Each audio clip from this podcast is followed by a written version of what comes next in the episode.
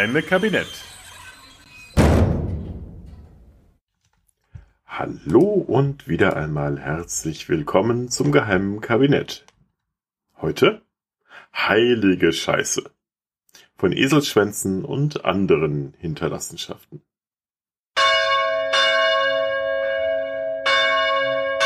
Das im Jahre 1185 gegründete Gräfrather Kloster und spätere Augustiner Chorfrauenstift wurde im Mittelalter durch seine bedeutende und umfangreiche Reliquiensammlung bekannt. Die größte Anziehungskraft auf Pilger dürfte die um 1309 erworbene Katharinenreliquie gewesen sein.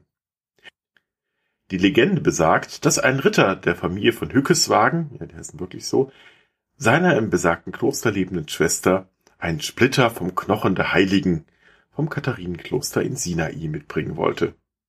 Als er jedoch bei der Rückfahrt auf dem Mittelmeer in einen schweren Sturm geriet, musste er das Kästchen mit dem Knochensplitter opfern und über Bord werfen. Als der Ritter schließlich doch wohlbehalten im Kloster eintraf, berichtete ihm seine Schwester, die passenderweise ebenfalls Katharina hieß, dass sie gerade ein weißgewandeter, unbekannter Fremder wortlos ein Kästchen übergeben habe. Die verloren geglaubte Reliquie. Doch auch die anderen Reliquien des Klosters konnten sich sehen lassen. Nach dem angeblich aus dem Mittelalter stammenden Verzeichnis waren hier versammelt. Erstens von Jesus, ein Stück von der Krippe, worin der neugeborene Heiland gelegen. Zweitens desgleichen von dem Tuch, worin Maria den neugeborenen Heiland gelegt. Drittens desgleichen vom Heue, worauf Jesus der Welt Heiland gelegen Viertens vom Weihrauch der heiligen drei Könige.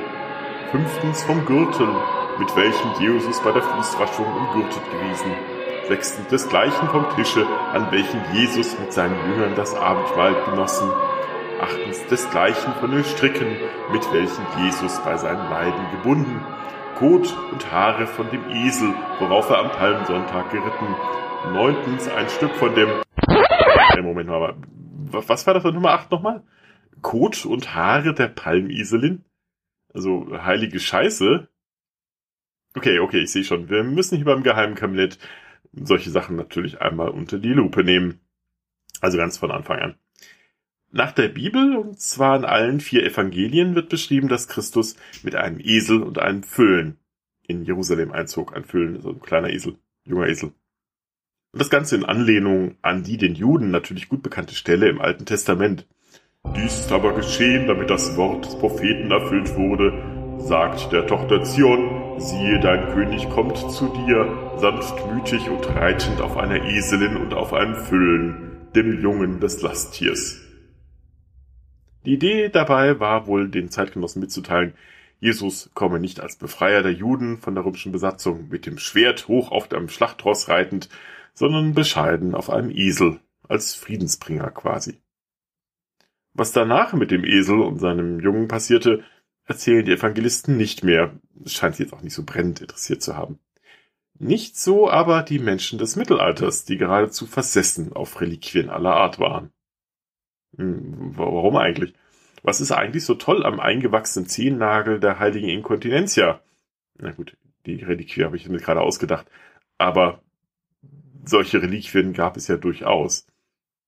Hm, dazu muss man ein wenig ausholen. Insbesondere im Christentum war man überzeugt, dass die Hinterlassenschaften einer Heiligen oder eines Heiligen etwas Besonderes darstellte. Da nach spätantiker Vorstellung das Wesen eines Menschen über den eigentlichen Körper hinausreichen konnte, galt auch umgekehrt, dass ein Heiliger, der ja bestätigt durch seine Heiligsprechung durch den amtierenden Papst, definitiv im Himmel aufgenommen war. Im Gegensatz zu unseren anderen Losern, die wir zumindest noch ein bisschen im Fegefeuer schmoren müssen. Im Himmel blieb der Heilige aber mit seinem Körper verbunden, war ja immer noch ein Teil von ihm.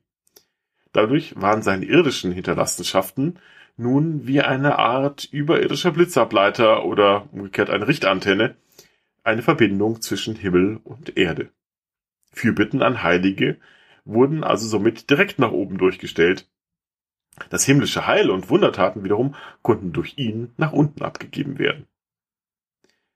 Mittelalter Gläubige waren also daher erpicht, möglichst nahe den Heiligen zu sein, bei ihnen bestattet zu werden, damit sie vielleicht am Tag der Auferstehung aller Menschen, am jüngsten Gericht nämlich, der Heilige vielleicht mit seiner Ausstrahlung nach oben ziehen konnte. So eine Art übernatürlicher Swiffer-Staubmagnet. Ich glaube, ich gucke guck zu viel Werbung. Auch jeder Altar in einer Kirche hatte, und bei den Katholiken heute übrigens immer noch, einen Teil eines Heiligen in sich. So war der Verehrte durch seine Reliquie immer bei den Gottesdiensten präsent und der Gläubige konnte sich sicher sein, dass der Heilige immer ein offenes Ohr für seine Schäfchen auf Erden hatte. Da der Heilige auch in seinen kleinsten Teilen genauso wirkmächtig war wie im Ganzen, besaßen viele Kirchen Stücke wie Finger, Füße, Köpfe oder eben auch Ohren eines Heiligen. Und da war man nicht immer zimperlich. Als die heilige Elisabeth, eine wegen ihrer Mitmenschlichkeit bereits zu Lebzeiten sehr populäre Fürstin und eigentlich schon als Heilige verehrt, im Jahre 1231, im Alter von gerade mal 25 Jahren in Marburg an der Lahn verstarb, wurde sie geradezu auseinandergerissen. Während ihrer Aufbahrung sollen sich die Menschen regelrecht auf den Leichnam gestürzt haben. Man riss Fetzen aus ihrem Leichentuch, schnitt Nägel, Haare oder so ihre Brustwarzen ab. Denn Reliquien waren so wertvoll wie ein kleines Steg, also ich meine, wertvoll wie Gold. Wer wichtige Stücke einer oder eines berühmten Heiligen seinen eigen nannte, konnte gewiss sein, dass viele Pilger zu den heiligen Städten pilgerten und im Zuge dessen auch viel Geld dalassen würden für Übernachtungen, Verpflegung, Spenden oder den Kauf von Devotionalien wie Pilgerabzeichen oder geweihte Rosenkränze.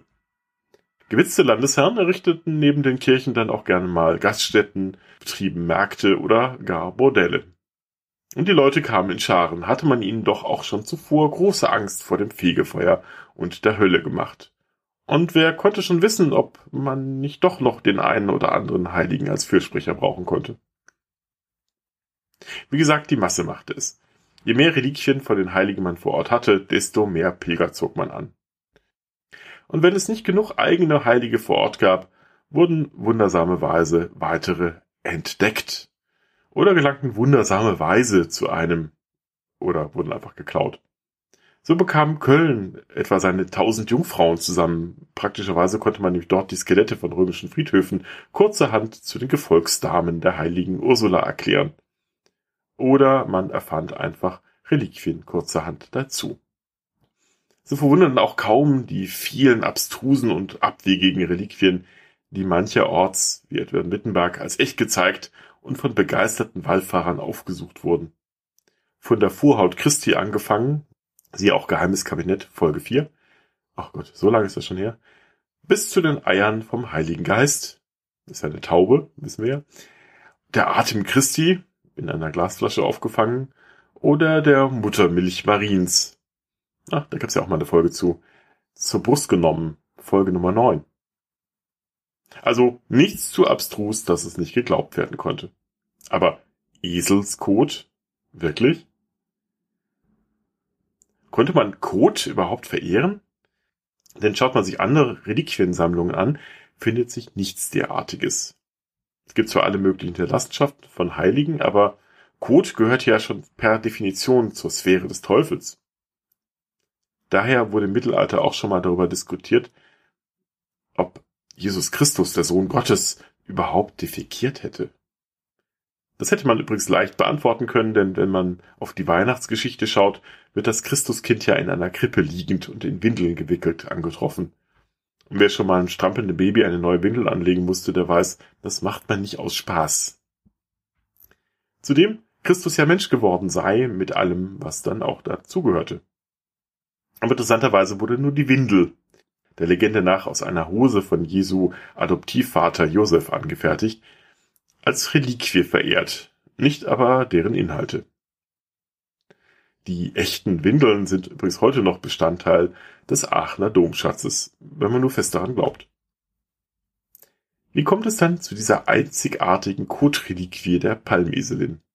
Nun, folgt mal dem amerikanischen Skeptiker Brian Dunning, bekannt durch seinen Podcast Skeptoid zum Beispiel, dann sollte man als erstes einmal prüfen, ob ein Phänomen überhaupt existiert, bevor man anfängt, es zu deuten. das gilt nicht nur für UFOs, Geister und Chemtrails, sondern auch für den anderen Scheiß, also wortwörtlich. Es könnte ja auch eine polemische Überspitzung der Reliquienverehrung sein.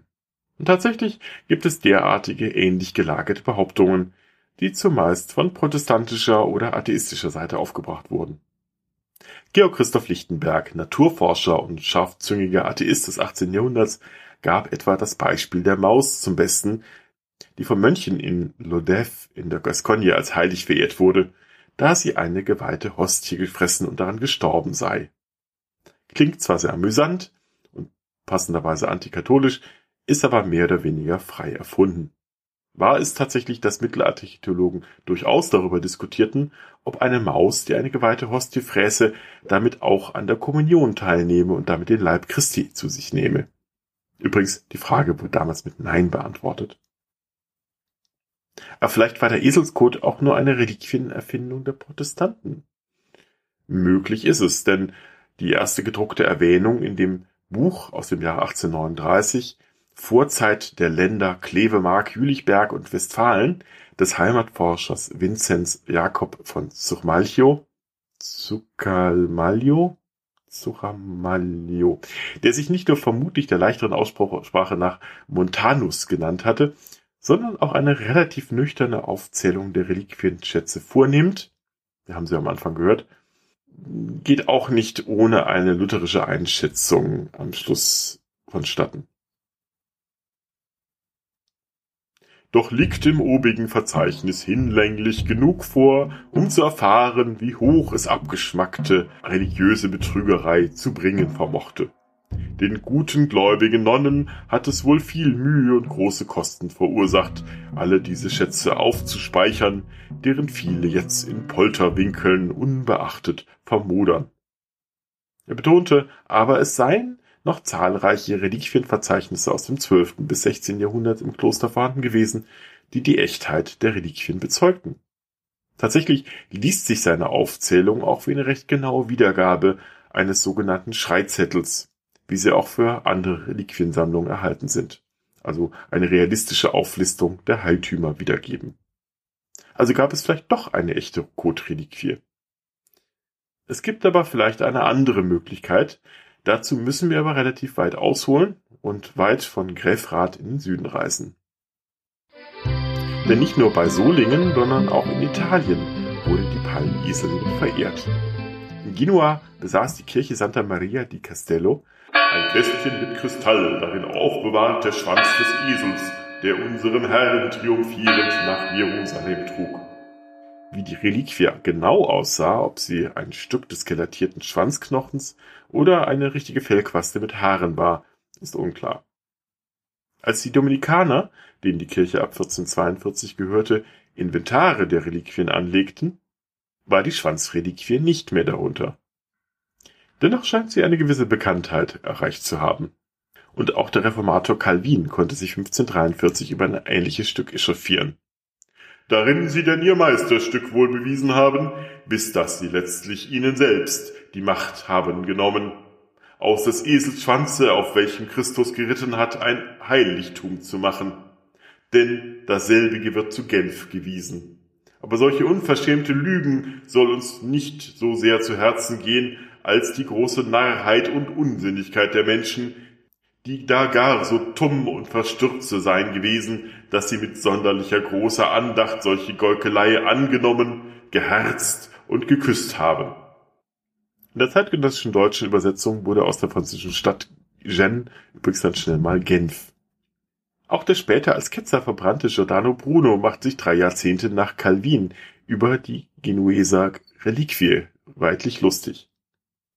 Auf diese Weise, habe ich gesehen, lassen die Mönche von Castello in Genua den verhüllten Schwanz kurzzeitig sehen und küssen, dazu sprechend Nicht berühren, küssen, dies ist die heilige Reliquie jener gesägten Eselin, die gewürdigt ward, unseren Gott vom Ölberg nach Jerusalem zu tragen.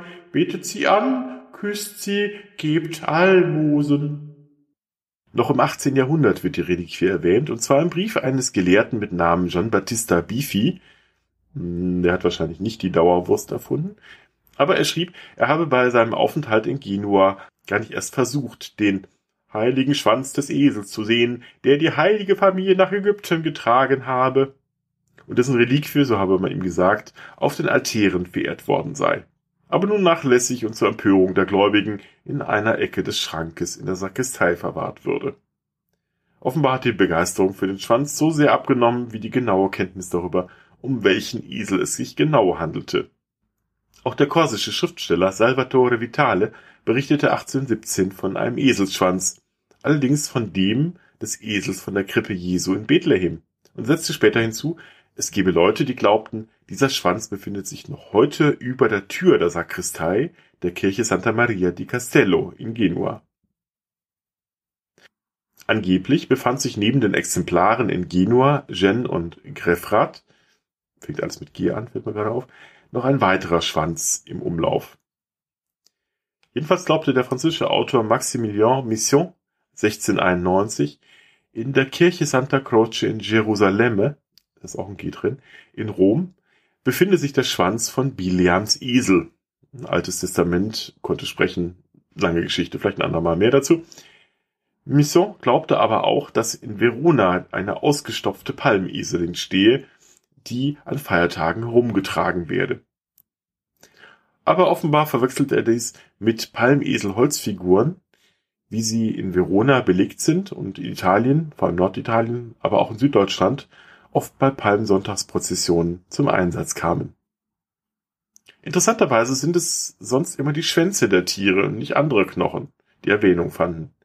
Nur Zucca, also Montanus gibt die Reliquienauflistung mit Kot und Haare wieder.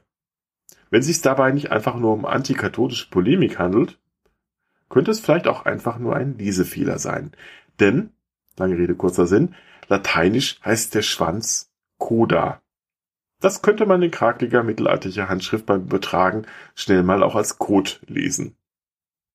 Wenn man andere Reliquien des Mittelalters kennt, die durch sogenannte Reliquienteilung ohnehin nur noch kleine Bruchstücke der ursprünglichen Reliquie blieben, dann ist gut möglich, dass man sich in Gräfrath selbst nicht mehr sicher war, was man da an Gebrösel äh, vor einem liegen hatte. Falls man überhaupt ein Stück des echten Schwanzes aus Genua, Gen oder sonst woher ergattert hatte. Im Prinzip war es dann ja auch egal, es zählte allein der Glaube. Oder mit den Worten des hochverehrten Holger Klein zu sprechen, wenn man an einen Scheiß glaubt, glaubt man schnell auch an alle anderen. In diesem Sinne, Amen. Ciao und bis zum nächsten Mal, euer Butler.